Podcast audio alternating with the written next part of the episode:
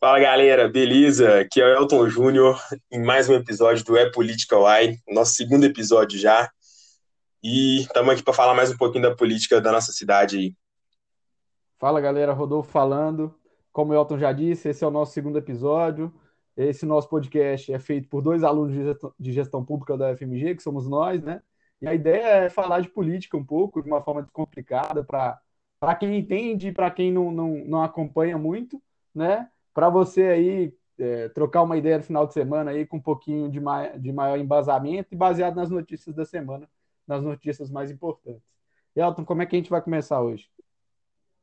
Oh, hoje a gente começa, Rodolfo, falando é, da Vilarinho. Para quem não, não conhece, é, se você não é de BH ou se você não conhece a região, a Vilarinho é uma avenida famosa aqui de BH e ela é famosa porque lá enche de água, bicho. Lá fica cheio que para passar só de barco ou então nadando.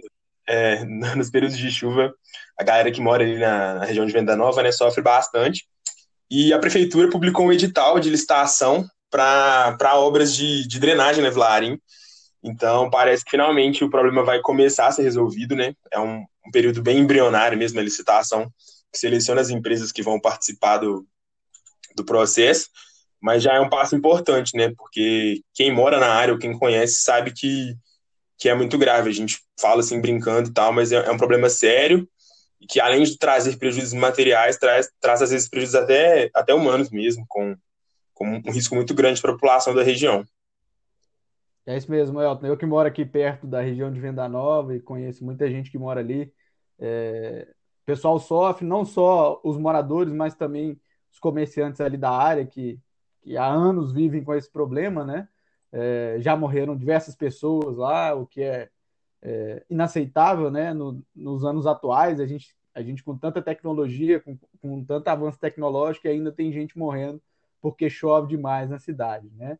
É, e a obra, então, vai consistir na, na construção de dois grandes reservatórios, é, chamados Vilarinho 2 e Nado 1, para que, a, que freie as inundações ali na Vilarinho e na rua, e na rua Doutor Álvaro Camargos, é, que, que, sempre que enche, é, sempre geralmente nessa época de verão, né, na época das chuvas mais fortes do início do ano.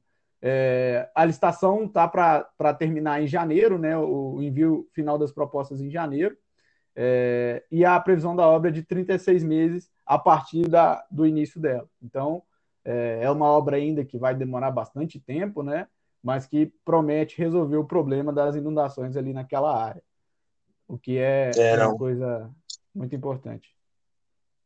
Não, e a Prefeitura de Belo Horizonte conseguiu fazer, fazer um financiamento né, com a Caixa Econômica Federal para custear as despesas dessa obra, porque obras desse porte é, ficam muito caras, a gente sabe que, que o preço é bem, bem salgado mesmo, principalmente por se tratarem de obras do setor público, né? Os fornecedores aumentam o preço por uma série de, de questões. Então, esse financiamento foi bem importante, porque eu acredito que se a prefeitura fosse arcar com isso, com, com dinheiro só do, do da, da, tributação e do, dos cofres próprios, né, não, não seria possível. Então, bem legal é tentar esse financiamento é, de uma maneira um pouco diferente, assim, né, para poder resolver o problema das pessoas mesmo.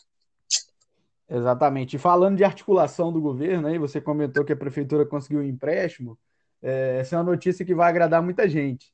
É, o governo do estado, através do INDE, que é o, é, o órgão de, de atração de investimentos do estado, é, garantiu um investimento de 1,8 bilhões para a criação de uma fábrica da Heineken em Pedro Leopoldo. Eu acho que essa notícia vai deixar muita gente feliz, né? Não, muito feliz, né? Para comemorar que vão, vão começar com as obras na Vilarinha, a gente vai comprar a cervejinha e com a fábrica aqui em Minas Gerais fica bem melhor, né? É, o governo anunciou essa semana, é, pelo que eu, que eu apurei aqui, vai ser uma fábrica é, de suporte, assim, vai produzir vasilhames e coisas do tipo. É, não vai produzir a cerveja diretamente, mas já é, é um investimento muito interessante e que a previsão é que gere cerca de 300 empregos diretos é, só na fábrica, isso tirando os empregos secundários, né, com, com logística, transporte, uma série de outras coisas. Exatamente, é uma importante conquista para o vetor norte aqui do, do nosso colar metropolitano, né? Uma área que tem muito a expandir, que está próxima do aeroporto de Confins Então, é, é um grande ganho aqui para a população da área e também para o estado de Minas Gerais, porque acaba se tornando um polo aí de, de, de do, do, do, comércio cervejeiro, né? Com, com a fábrica da Heineken. A gente também tem o um centro de distribuição da Coca-Cola aqui, então Minas Gerais vai se tornando referência aí no país para essa área é, da economia que é bastante importante e bastante relevante para a população aqui de BH e do país inteiro. Né? É... Exatamente. Tem também a fábrica da, da Ambev, né? Ali próximo a Joatuba, que também é, é colar metropolitano, tem Grupo Petrópolis. Então, Minas Gerais está ficando boa em fazer cerveja. E a gente que gosta de beber fica feliz também. Brincadeira, mas é, é, muito interessante, porque são, são setores da, da economia que são muito fortes, né? E movimentam muita, muita renda e muito emprego. Então, principalmente nesse cenário é, de pandemia, retração econômica que a gente se encontra, né, e ainda vai ficar um tempinho, é, notícias desse tipo alegram muito.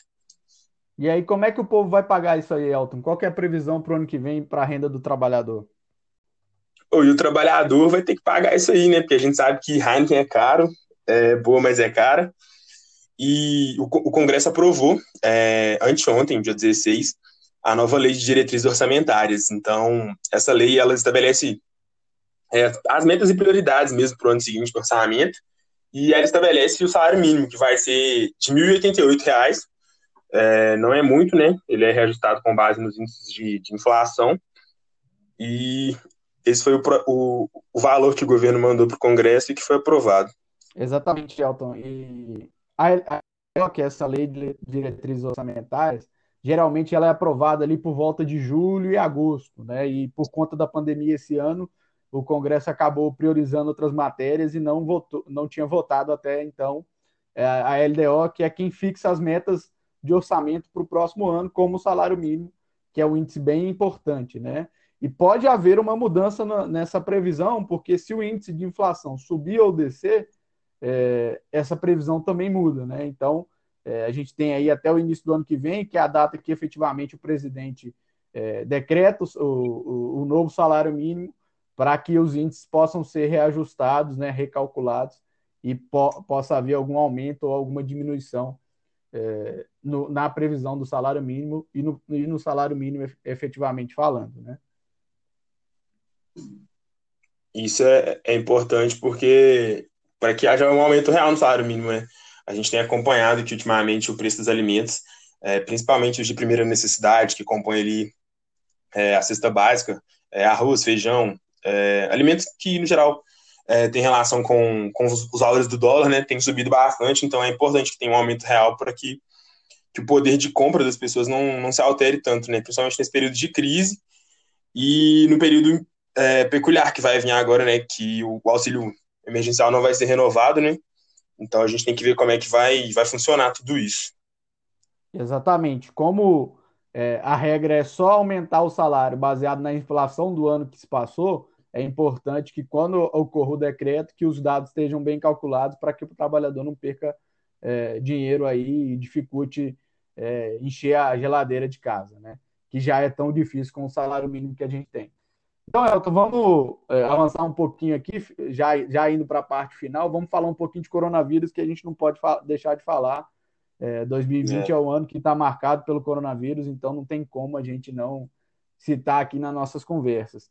É, os Estados Unidos acabou de aprovar uma nova, é, uma nova vacina, foi anunciada agora, agora pelo, pelo presidente Donald Trump, a vacina da Moderna, né? Nem saiu no, o decreto da, F, da, do FDA, que é a agência que faz o papel da Anvisa lá nos Estados Unidos.